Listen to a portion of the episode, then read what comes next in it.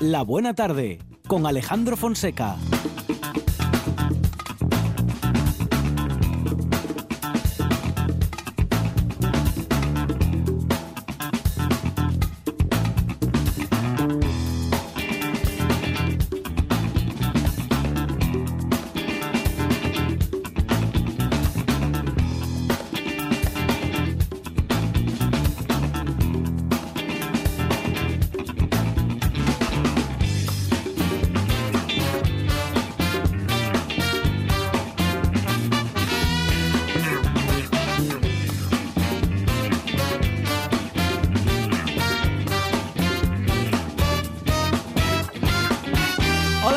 Buenas tardes. Son las 4 y 12 minutos de la tarde y esta es la radio del Principado de Asturias.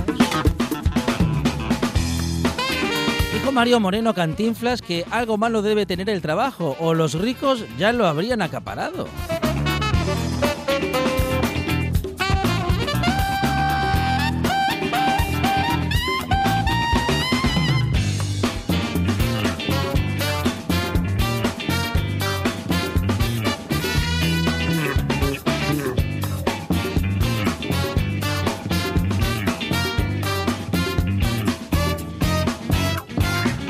Ellas hacen un buen trabajo y seguirán haciéndolo hasta que sean ricas en la producción Sandra González y Lucía Fernández.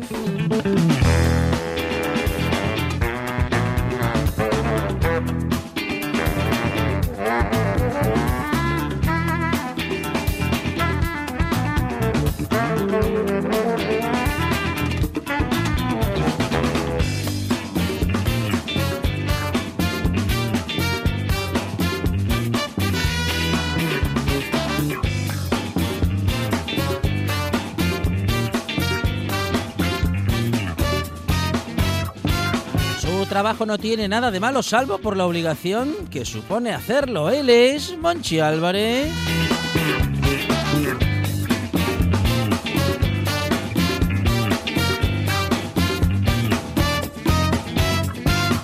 Trabajo es muy bueno y nos hace ricos a todos los que lo escuchamos en tanto grandes canciones de todos los tiempos. En la puesta en el aire, Juan Saiz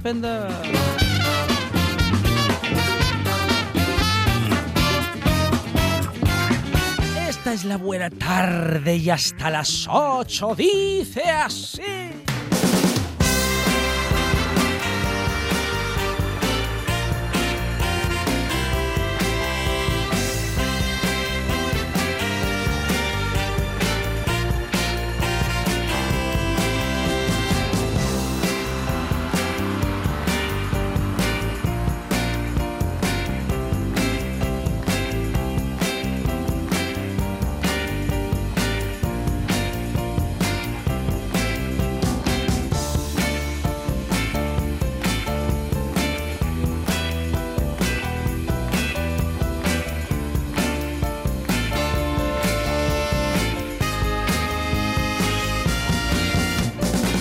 Minutos vamos a estar hablando de una iniciativa de Asocias que eh, propone habilitar bajos comerciales como viviendas.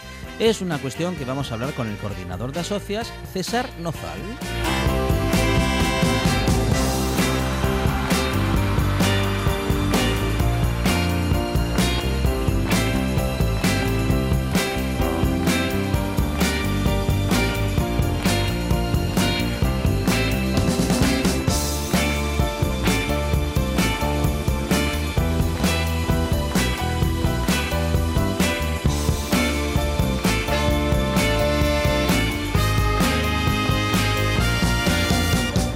Tiempo para hablar de consumo y hablaremos del bono social térmico. También llegará Borja Álvarez para hablar de cuestiones legales y tendremos tiempo también para hablar con Olga Gutiérrez.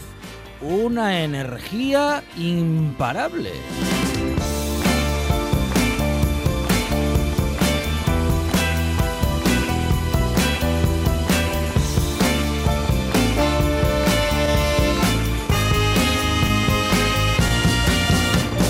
Sabiduría, anécdotas de todos los tiempos y muchas cosas y muchas sorpresas con José Antonio Fidalgo que llegará como siempre preparado para que tomemos nota y le escuchemos con atención. Llegará también Juanjo Arrojo con Un País de Agua y tendremos tiempo para el gente de radio. También habrá tiempo para recorrer la naturaleza con Amador Vázquez y para muchas cosas más. Son cuatro horas de radio que empiezan ahora y que terminan a las 8. Se llama La Buena Tarde y hasta las 8 no para.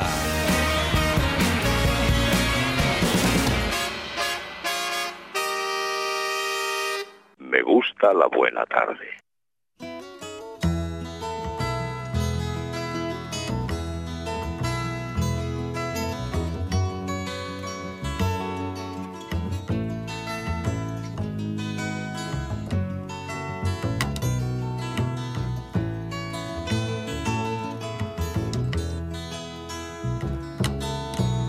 allá donde se cruzan los caminos,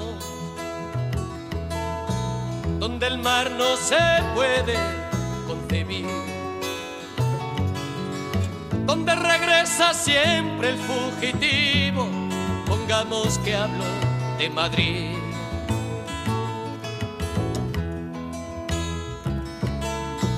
Donde el deseo viaja en ascensores un agujero queda para mí. Que me dejo la vida en sus rincones, pongamos que hablo de Madrid.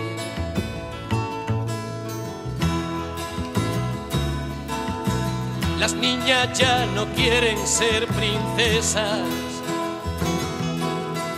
Y a los niños les da por perseguir. El mar dentro de un vaso de ginebra, pongamos que hablo Madrid.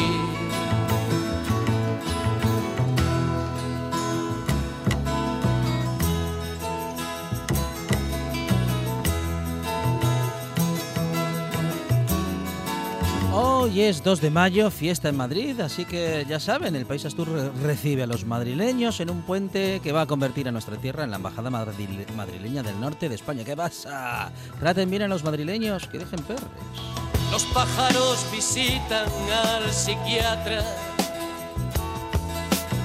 Las estrellas se olvidan de salir.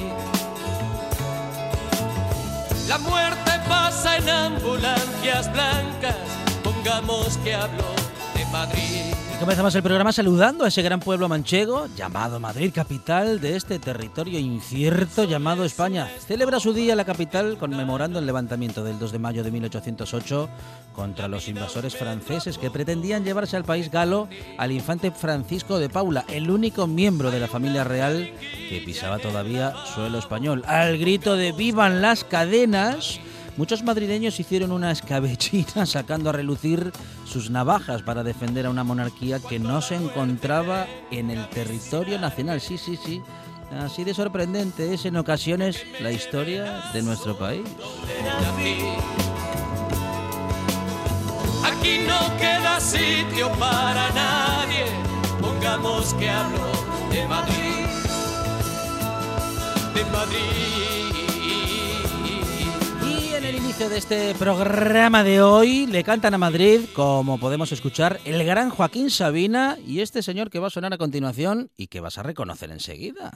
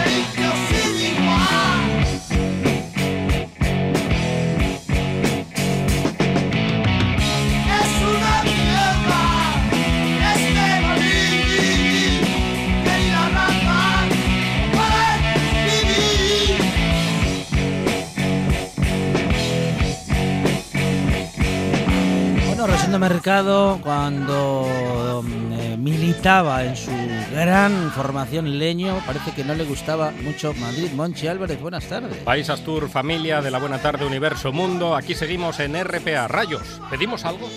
Hombre, a estas horas ya tendríamos que haber pedido algo, ¿eh? Se nos, Algo- va, se algo nos va a echar la tarde. Se nos- se encima. nos va la tarde es una cosa. y aquí Eh, seguimos además, 4 y sin- 20, no, 4 y 20 no hay cocina abierta en Sin Asturias ya. comer en condiciones. Están ¿Para las- cuándo una cocina en la redacción Sí. de la buena tarde abierta todo el día? Todo el día. Están las cocinas ocupadas por los Sí, madrileños. También es verdad. Invaden el país Astur. No, ¿cómo que invaden? No diga Invaden eso, el país. Astur. No, hombre, no. 2 vienen- de mayo. Nos visitan. Fiesta en Madrid. Sí, En la comunidad de Madrid. Sí, Tremendo pueblo manchego. sí, Hoy se cumplen, Fonseca, sí. 10 años, 10 Nada más. del histórico 2-6 Ajá. del Barça. Pero ¿cómo? en el Bernabéu. Un 2 Lo de apuntado mayo. en el candelabro, Monchi Un Álvarez. 2 de mayo, Sí. fiesta madrileña de 2009. Sí, sí. Empezó marcando Higuaín Pero ¿cómo? en el minuto Igua- 14. ¡Hombre! Hace 10 años Higuaín hacía goles. Empató Thierry Henry, Qué barbaridad. que marcó dos goles. Ajá. Luego llegó el gol de Puyol, Ajá. dos de Messi y uno de Piqué. Antes había marcado Sergio incluso, Ramos. Incluso Piqué hacía goles. Y un Diano Mayenko, el árbitro de la contienda, pitó Sí. en el 89, por si acaso. Por si acaso había más goles. ¿Qué le parece si ponemos una canción de un culé Sí. dedicada a otro culé A ver. en el 2 de mayo, Día de Madrid? No me diga que Messi canta también ahora. Serrat cantándole Ah, a era en Pelé i Maradona un. Di Stefano era un pou de picardia. Honor i glòria als qui han fet que brilli el sol del nostre futbol de cada dia. Tots tenen els seus mèrits, lo seu a cadascú, però per mi ningú com en Kubala. Es prega el respectable silenci que pels qui no l'han gaudit en faré cinc cèntims.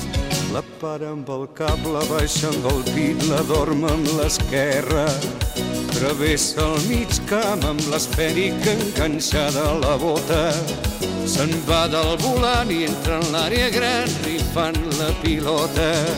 L'amaga amb el cos, empenta amb el cul i se'n surt d'esperó. I es pixa el central amb un teva meva amb dedicatòria i la toca just per posar-la en el camí de la glòria. Visca el coneixement i l'alegria del joc, adornada amb un toc de fantasia. Futbol en colors, bocada de gourmet, punta de ganxet, canyella fina. Qué Pelé ni Pelé, qué Maradona ni qué Di Stefano. Para mí el mejor es Kubala y otras cosas. Para que mí el mejor es, Manuel, ¿eh? es Kini, pero cada uno Bueno, ya, ya, pero- sabe, tiene sus querencias. Además eran años eh, en los que, bueno, Kini todavía era muy jovencito en esta época. No sé si jugaba ya a nivel profesional. Bueno, bien. Sus canciones, Sí. Fonseca. Mi canción. Sí. Y ahora llega la canción de la familia de la buena tarde. Robert Piquero desde Lugones Hola, Robert. pide una canción de Barón Rojo, dedicada a Barón Rojo, aquel piloto legendario aviador alemán Manfred von Richthofen.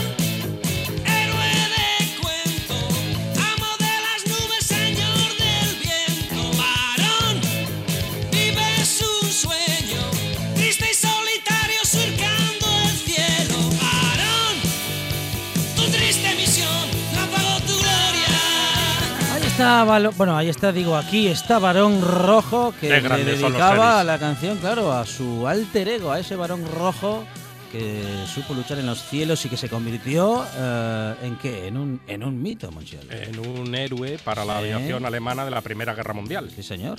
Bueno, pues ahí está Varón Rojo y la buena música en la buena tarde también están aquí. Las últimas noticias, Lucía Fernández. Venga para acá.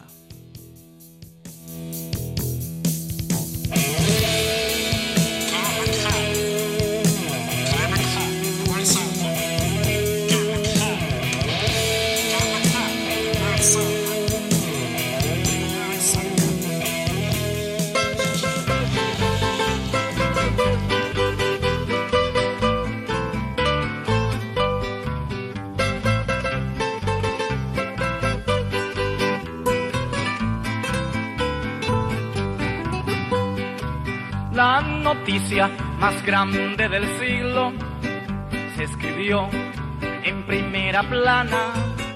Periodistas de todos los pueblos la escribieron gimiendo en sus almas. Y es que habían desaparecido esas gentes que a Dios alababan. Últimas noticias que llegan a la redacción de la Buena Tarde porque llega Lucía Fernández. Lucía, ¿qué tal? Buenas tardes. Muy buenas tardes de Aquí jueves. está Lucía preparada con las últimas noticias que nos van a sorprender como siempre, porque a esta buena tarde llegan unas noticias que no se las creen ni en la redacción. Noticias sin las que no, nos no podemos dormir si no, No. somos conscientes No de ellas. Vamos con la primera. Punto. Vamos con la primera. ¿Os gustan los peluches? que avisa- ¿eh? ¿Os gustan los Los peluches? Depende de para qué. Depende del peluche. Sí, para comer no. No todos los peluches. Y luego, va, son un reservorio de... Porquería. De ácaros. de Sí. porquería. Los alérgicos Sí. seguro que, que no, no, Sí. mm, no les gustan los peluches. Aún así, bueno, se puede meter en la lavadora. Le- Al tema. ¿Ah, sí? La sí, se puede meter en la lavadora y de hecho Servidora lo hace habitualmente porque hecho, no muy- soporto es- los peluches. hecho, Acaban cogiendo un olor a Eh, porquería. ver, claro, es muy De hecho, lo recomienda Lucía. Lucía Fernández recomienda. Como quien lava la lavar ropa, los peluches. calcetines. ¿Cada, que- cada, que- cada cuánto? Pues Lucía? siempre Una que sea la- posible. una vez a la semana. De vez en cuando hay que decir, ay, esta lavadora me falta algo por meter. Un peluche. un peluche. Claro. ¿Y, el, y el pijama Y cada, a la secadora Sí. también, ¿eh? ¿El pijama, pijama- cada cuánto se lava? Pues mínimo una vez a la semana. No, no, no, no, no, por favor, vamos con la primera Oh, noticia. mire, oh, esta sintonía. Hay que recuperar la ¿Cómo que botica del luz. Una vez a la semana Sí. No, no, no. Me parece El peluche, el excesivo. peluche. Ah, el peluche. El La, peluche la también, pregunta no es cuánta, cuándo hay que lavar el pijama. La pregunta es ¿Cuántas veces se lava al cuántas año horas al día, Sí. cuántas horas eh, o al día o a la semana te Depende. pones el pijama. Porque hay gente que llega el viernes a las 10 de la noche, se pone el pijama y no se lo quita hasta el domingo por, la, por Ah, la noche. Yo desayuno domingo en un bar de confianza Con el pijama abajo. con el pijama. Eh, Si utilizas el pijama es un, para es un pijama, estás en casa. pijama tipo chándal. sí. Pero Bueno, nos estamos alejando de los sí, peluches. por favor, Sí. a ver, la- el- los peluches. Bien, pues si os gustan los peluches os encantará esta noticia. Ya tenemos un nuevo peluche Guinness en cuanto al tamaño, porque ya sabéis que en el Pero libro Guinness el tamaño ah, importa. no. Un peluche Guinness. Pensaba Se llama Shonita y es. Sí. una osa de peluche que mide 20 metros de largo Chonita. y pesa 4 toneladas. No puede ser. ¿Cómo se llama? Eso Chonita. sigue, pero, Shonita, con, pero con Shonita. 4 toneladas sigue siendo un peluche. Sí, ¿Se puede considerar peluche un ese peluche- monstruo de mm, algodón? Ese peluche estará Sí. en Cañamina, cuatro toneladas de Sí, peluche. sí, sí. no, está en un campo de fútbol. No podía ser en otro lugar. ¿Comprendéis, no? Está en un campo de fútbol y Ah, se ha, un ha sido peluche, presentado. cuatro toneladas, campo de fútbol, eh, un central del Real Madrid. No, en México, temporada. en Ah, México. Sí, sí. En México se presentó y a mí me llama la atención porque, claro, utilizaron el campo de fútbol durante tres meses para hacer este peluche, porque si no, ¿por dónde lo metieron? Me- que A mí que me lo Mm. ¿Y expliquen. para qué, no hacen, lo comprendo. para qué hacen este peluche en México? Tres meses y 48 personas trabajando han hecho falta para que por fin este fin de semana se presente la osa Shonita, que mide 20 metros y pesa Shonita. 4 toneladas. ¿Con qué intención? 10 costureras con Sí. 600 metros de O tela. sea, que lo hicieron ahí dentro. Y el día que lo quieran, mire, Juan Saiz se hace una pregunta muy razonable. Y cuando lo quieran sacar de ahí. No, la cuestión es cómo lo metieron. Ah. No, porque lo hicieron dentro. Es Pues es lo que que, se llama achique de espacios. Claro. ¿Para fútbol. qué quieren el campo de fútbol? Yo no, no, Ah. no hay noticias que no, no alcanzo a entender. Pero- el ser humano, A ver, ¿para qué hacen este peluche? 23.000 euros costó el peluchito. 23.000 euros de peluche. Y no sirve para nada, Y porque no no, se lo puede puedes poner poner... encima de una cama, No, nada. ni puedes dormir abrazado a él. Ni, ni, ni puedes, no sé, Qué es que ni siquiera de se- noticia, se puede de transportar. Pero es en una México. estupidez. ¿Es en, en México, sí. o- no, porque en Estados Unidos En es un más campo de habitual fútbol. la tontería. ¿Qué es mejor, el fútbol ¿Qué? o el oso de peluche de cuatro toneladas? Depende, El del- fútbol, claro, depende del momento, No sé qué te pero diría. hombre, el fútbol tengo mis dudas, ¿eh? comparado con el peluche, Pues aquí han decidido Aunque hay que el equipos peluche que mejor. juegan como auténticos como, como peluches. si fuesen un peluche. Sí, sí, sí, sí. Es inquietante esta noticia. Inquietante. ¿Cómo, ¿Y cómo se mete en la lavadora un peluche tan grande? No, es lo que digo, que no sirve para nada, porque no, no cumple Mm. ninguna de sus funciones. Puede acumular polvo, Oh. sí, pero nada más.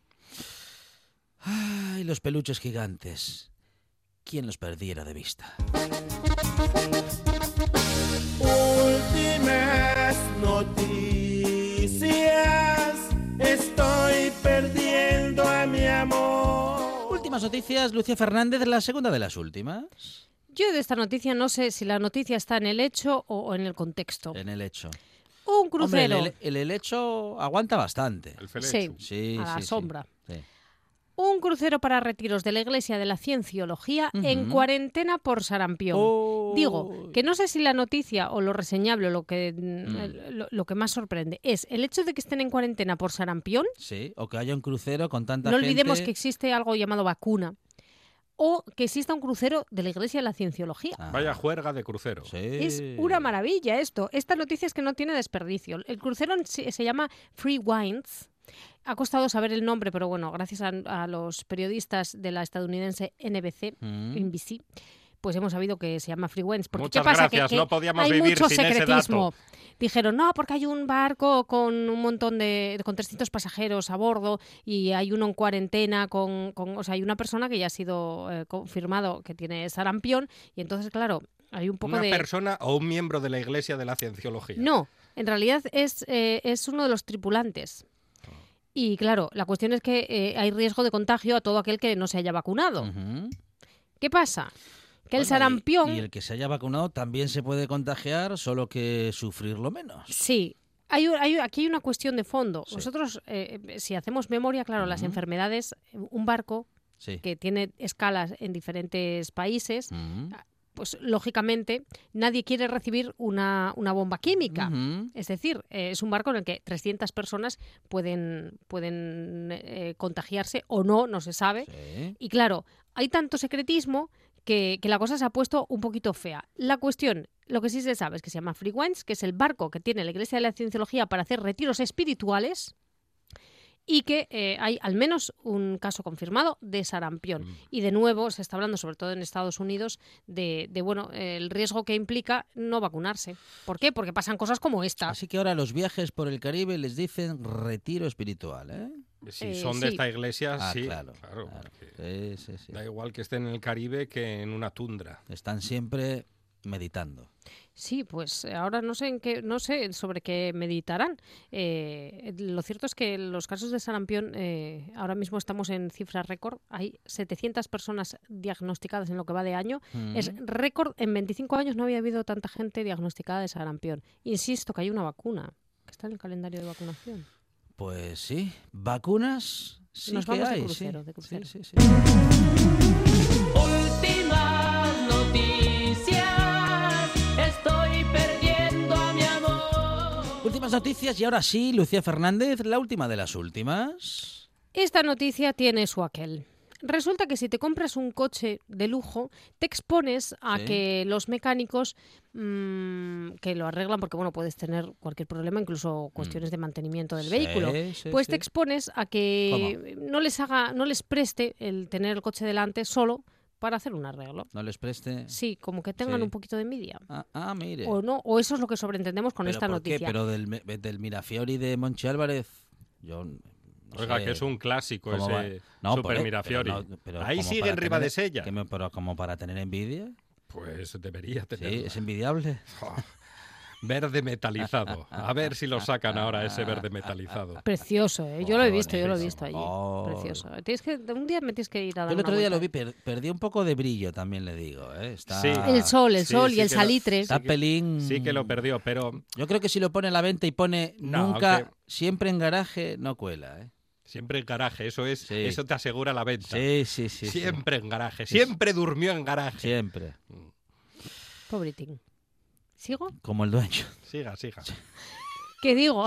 No, yo los días con R nada Ah, más. Sí, sí, sí. Hay un británico de 42 años que se ha hecho famoso. No, habrá más. Es verdad que se tiran por los balcones. no, pero, este se hizo famoso. Antes de los 40. Este se hizo algunos. famoso, pero ¿por qué, Lucía Fernández? Tiene un coche de lujo, ¿sí? es Ajá. un Audi R8 rojo. No sé cómo es exactamente ese Audi. Uh, eh, pero como bueno, el de, es un como- Audi. Sí, como el de James Bond. Color Liverpool. Sí. Bueno, pues Dan Barnett, que así Pobre. se llama, publicó Pobre en. No internet unas fotos Sí. de, de la carrocería del coche. Sí. ¿Y por qué? Porque quería denunciar lo que le ha sucedido mm, cuando llevó su coche a arreglar. El coche que cuesta 127.000 euros, hay que decirlo. Epa. Resulta que tuvo un, algún que otro problemilla, lo llevó al taller y Sí. meses después se dio, culto- se dio cuenta de que oculta en la carrocería había unos mensajes un tanto mm, groseros. Ajá. ¿Qué, qué- Groseros. Vamos a decir que hacían alusión a su miembro viril. qué podíamos Opa. leer en esos mensajes? Entonces ya ¿Qué sabéis, decía? ya sabéis lo que pasa a veces, que la gente, Sí. la gente, no sé, tiene una obsesión con el coche, el Coche miembro, grande. no sé qué pasa, ¿Eh? Coche Total- grande, pirulina pequeña. Que los mecánicos Sí, y hacían mención a, Sí, sí, sí. a este razonamiento ensañaron, eh, científico de Monchi Álvarez. no sabemos el grado de intimidad que hay entre los mecánicos y, Sí. y el caballero mm, propietario del Audi R8 rojo. Ujú. La cuestión es que le hicieron el arreglo, pero le dejaron dos o tres mensajitos un tanto mm, desagradables. Uy. Y él ha querido denunciarlo en redes sociales. Que digo yo, pues casi, casi que te lo callas, ¿no? Compartirían vestuario los Tenía el mecánicos. escroto No, sí, propietario. yo no- no acabo de tigre, pequeñito y comprender. pegadito Uy. al tafanario. No acabo de comprender, no acabo de comprender. Pero bueno, nada, ahora ya todo el mundo sabe. Y bueno, la empresa, por supuesto, ha dicho que habrá una investigación y que a ver quién lo ha hecho, y que esos mecánicos, ay, ay, ay. Ay, ay, ay. Ay, ay, ay, ay. ay, esos mecánicos. Ah, ay, Pero la cuestión es que ahora todo el mundo habla del coche del, de Dan Barnett, que tiene 42 años, Ujú. Y no sabemos, bueno, no sabemos Y la tiene más. pequeña. No lo sabemos. Dijeron que no descartan ninguna hipótesis. No, no se sabe, no se sabe nada. Hasta las últimas consecuencias. Caiga quien Dan, caiga. Opérate de fimosis. Monchi Pobre Dan. Álvarez, Lucía Fernández, gracias. Hasta nada. luego. En toda Asturias. En toda Asturias. RPA. RPA. Esta es tu radio.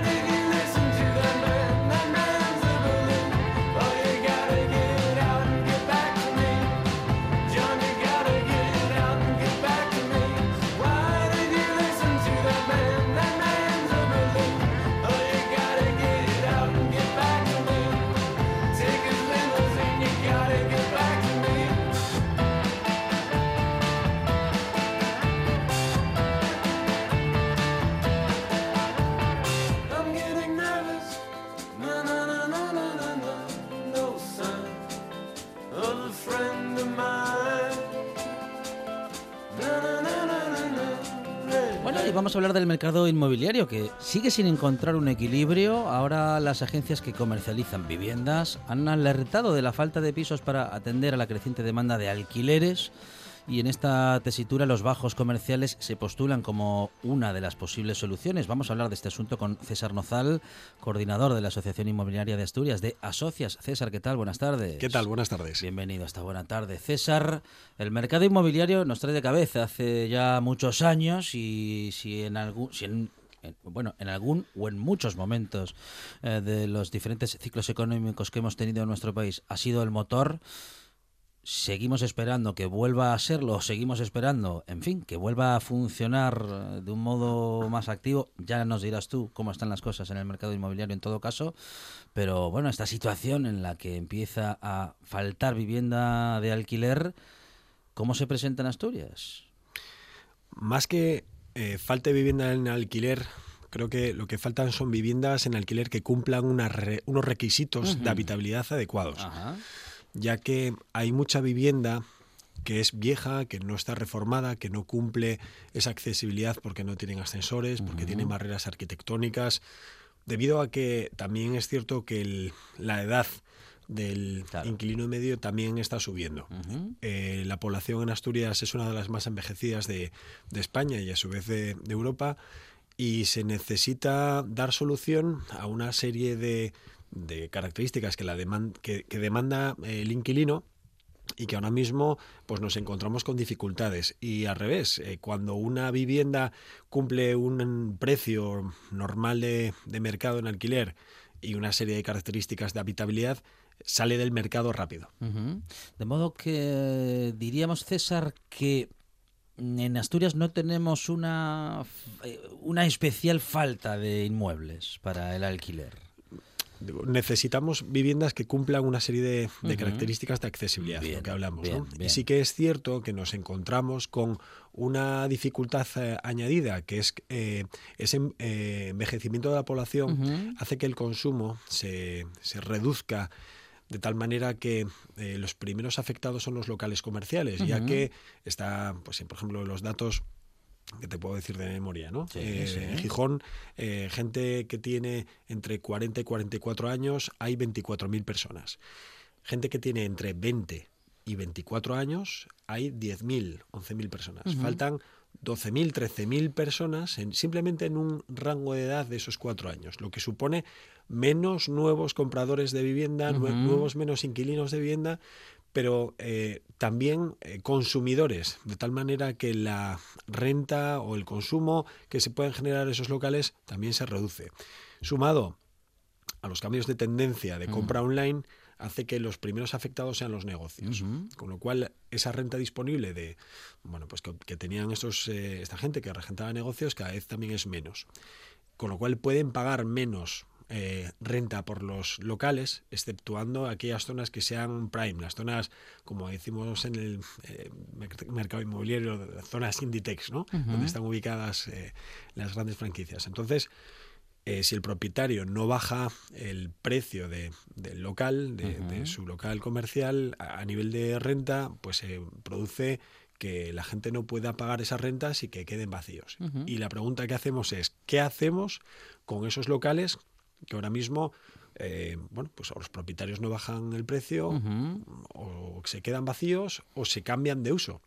Como por ejemplo para el Sí, tema de sí, vivienda. sí, porque eh, justamente César llegamos a este punto en el que parece que nos estás diciendo que hay muchos bajos que ni se alquilan ni se van a alquilar como bajos comerciales y que si no les damos otro uso van a seguir, bueno, pues durmiendo el sueño de los justos. Claro, eh, o el- los locales, o evidentemente cumplen la su función de a nivel comercial, para eso tiene que haber una renta que sea adecuada Ujú. y que al final, bueno, pues el mercado pone, pone el precio, pero sí que es cierto que hay determinadas zonas que no son, no son excesivamente comerciales, que por, por ejemplo aquí en Gijón, el caso de Viesques, Sí. Coto, Ujú. zonas como puede ser el casco antiguo encima de Villa, que, que calles peatonales que cumplan unas determinadas características tanto de luminosidad, ventilación y altura, que son las que marca el plan de ordenación para poder cambiar el uso a, a vivienda y que bueno pues que podrían darle una cierta salida.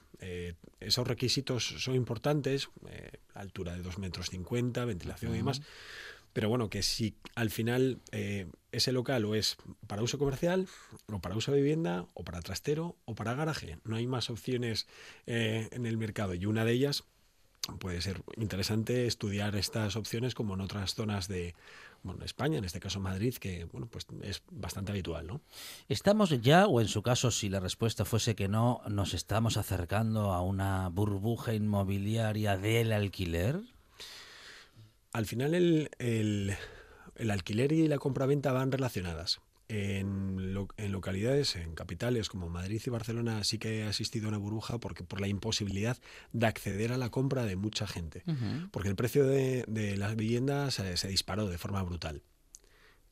El caso de Asturias no ha sido ese. El caso de Asturias es que el precio se ha mantenido debido a que sí que se ha disparado el número de transacciones. El hecho, eh, eh, concretamente el dato de Gijón, eh, pasamos a 3.000 viviendas vendidas en el año 2018 Ujú. frente a las 2.800 del año anterior, 2.200, incluso el mínimo que habían sido 1.000 y algo, ¿no? en el año 2013. Eso eh, hemos tocado el límite de transacciones, digamos que históricamente Gijón puede absorber al mes, que son Ujú. en compraventa 245 aproximadamente, con lo cual estamos en un punto de equilibrio donde se producen transacciones y el precio no aumenta. Pero ¿por qué no aumenta en cuanto a compraventa? precisamente por el envejecimiento poblacional, por el por la dificultad ahora mismo de encontrar nuevos clientes de aquí, por lo que hemos dicho, ¿no? Porque no, no hay, no, no llegan nuevos compradores, porque no hay masa crítica. Puede venir de segunda residencia y demás. Entonces, como el precio no ha aumentado, el alquiler tampoco se ha desfasado como en otras zonas. Pero sí que es cierto que lo que tenemos es una carencia en cuanto a alquiler de vivienda buena. ¿Y qué es lo que demanda la gente? Pues esas dos, tres habitaciones, a ser posible, si tenemos plaza de garaje, pues lógicamente mejor, pero si no, posibilidad de acceder a ella y que reúnan unas condiciones pues que sean adecuadas, no como lo que muchas veces se ofrece, pues con los muebles como entre comillas decimos de cuéntame o bueno pues o con los baños que, que están en mal estado sino que la gente busca pues algo aunque no sea demasiado lujoso pero bueno que, que esté sobrio sencillo y que tenga un precio razonable ¿Y cómo estamos en el mercado inmobiliario respecto de la compraventa? Dices que va todo muy relacionado, el alquiler y la compraventa. ¿Ha subido? ¿Ha- ¿Se ha equilibrado la demanda? Es decir, eh, al igual que en Gijón eh, hemos llegado a unas ventas de 3.000 viviendas, Ujú, el- que, ujú. que suponen ese equilibrio más o menos desde el año 2004 hasta el año pasado, pasando por épocas de crisis y pasando por épocas de transacciones desmesuradas, la media de- desde el año 2004 hasta el año 2018 Es la de son ao- 3.000 Es la de ahora, la digamos, ciudad. lo que Exacto. está, es el número en el que estamos ahora. En cambio, en Oviedo no hemos llegado a, ese, a esa media. Eh, con lo cual podemos decir que en Gijón hemos salido de la crisis y en Oviedo todavía no hemos llegado a salir del todo a nivel de, en- a nivel de transacciones, a nivel de eh, inmobiliarias. ¿no? En cuanto a precio, hemos dicho que tenemos esa estabilidad y lo que tenemos ahora por delante es eh, bueno pues ver que la gente que nos está escuchando qué puede pasar no porque sí que es cierto que hay una hay un componente de bueno pues eh, a nivel eh, político a nivel económico que se generan ciertas incertidumbres a la hora de invertir pero sí que eh, lo que nos estamos encontrando que hay un tipo de comprador de viviendas de hasta 100.000 euros para poder alquilarlas o ponerlas en alquiler entre 450 y 550 euros. Más o menos que es, eh, por ejemplo, en el caso de Gijón, el 80% de los alquileres que se, se realizan. En Oviedo pues está un pelín más ajustado en cuanto al precio, pero sí que sigue habiendo esa demanda de gente que está buscando propiedades que no sean demasiado caras para poderlas para ponerlas en alquiler.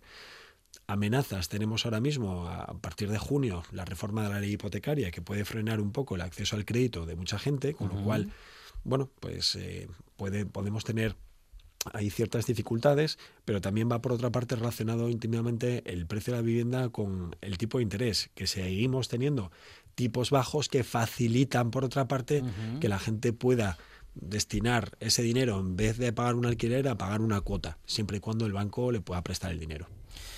¿Volverá el mercado inmobiliario a tirar de la economía de nuestro país? Hombre, vamos a ver, eh, sí que es un es un peso importante en el sector inmobiliario. Todo lo que se produzca en cuanto a noticias del sector inmobiliario tiene muchísima relevancia. Ahora, si pensamos que vamos a eh, irnos a una época de burbuja, yo personalmente no lo creo, porque ojo, cuando hablamos del país, hablamos de dos países. Por una parte está la economía de Madrid y de Barcelona y por la otra parte, bueno, quizás entre Y- medias, y luego Levante, sí. y el resto de España va por otra parte. Castilla, eh, Asturias, Cantabria, incluso Galicia. Desde luego. Entonces, hay dos, hay dos eh, realidades. Cuando le escuchamos, los precios han disparado. Creo que falta definir muy bien los titulares eh, a, que, a lo que se corresponde a, a esas grandes capitales frente a la economía del resto del país. De modo que nos va quedando bastante claro cómo están las cosas por aquí y también lo que podemos esperar para los próximos eh, meses e incluso los próximos años. César, a día de hoy solamente sigue vendiéndose porque esto, bueno, en un momento determinado fue mm, el dato y luego ya diría yo que una sensación. ¿Se sigue vendiendo únicamente lo barato, muy barato? ¿O ya estamos en un nivel de demanda más normalizado? El- lo que es el, el- el porcentaje mayoritario de viviendas que se, que se demandan, en el caso de, por ejemplo, Gijón y Oviedo, son viviendas de tres habitaciones. Básicamente, viviendas, más de la mitad de las viviendas, no solo que se que demandan, sino de las que se realmente se venden, 50, 50 y pico por ciento, son viviendas de tres habitaciones. Dos dormitorios andan en torno al 30%. Eh, es curioso que en Gijón se demandan menos apartamentos de los que se mandan de, de los que se venden en Oviedo. En Oviedo andan en torno al 12-14%, en Gijón nada más que el 3%. Es decir, aquella persona que busque eh, hacer líquido la venta de una vivienda que sea un apartamento en Gijón lo tiene más difícil que, por ejemplo, en Ujú, Oviedo. Pero eh, quitando esos datos particulares, eh, la mayoría de la gente que está buscando vivienda y que realmente compra tiene un perfil de edad en torno a 40 y pico años, 43, 44 años, que está buscando eso, una vivienda que cumpla eh, pues las condiciones de acceso con plaza de garaje, lógicamente que tenga un espacio de más de 80, 80 y pico metros. Y, eh, por ejemplo, en el caso también de Gijón, que, que es el que mejor conocemos, estamos en una horquilla de 130 y pico mil euros. De, venimos de mínimos del año 2013, no estamos en épocas de burbujas como del año 2007-2008, tenemos un momento de equilibrio y que de momento siga como ahora, porque eso sería buena noticia, que siga eh, uniéndose la curva de oferta y demanda, porque cualquier vivienda que alguien ponga a la venta y que se venda en un plazo aproximado de cuatro, cuatro meses y medio, sería positivo ya que bueno pues eh, se benefician todas las partes, compradores, vendedores, incluso el Principado, que se lleva el 8% de transmisiones en este caso. ¿no? César Nozal, coordinador de la Asociación Inmobiliaria de Asturias, Asocias, eh, Asocias, em, está en favor de que se puedan comercializar los bajos comerciales, valga la redundancia, bueno, pues con otro tipo de legislación que permita que se puedan convertir en viviendas, al menos de alquiler. César, muchísimas gracias. Gracias. Estás escuchando. Estás escuchando RPA, la radio autonómica.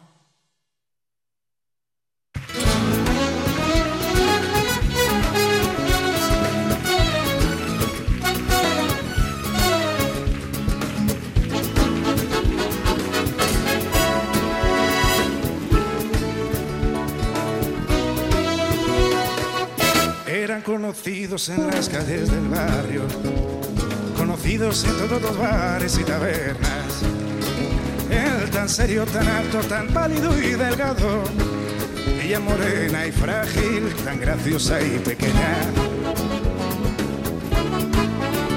Teresa Soria, ¿qué tal? Buenas tardes. Hola, muy buenas tardes. Teresa es actriz y es una de las protagonistas de La extraña pareja, que de la obra de teatro de la que vamos a poder disfrutar otra vez en Asturias, pero en esta ocasión será este viernes a las 8 de la tarde en el Filarmónica de Oviedo. Teresa, una extraña pareja, bueno, un éxito en todo el país.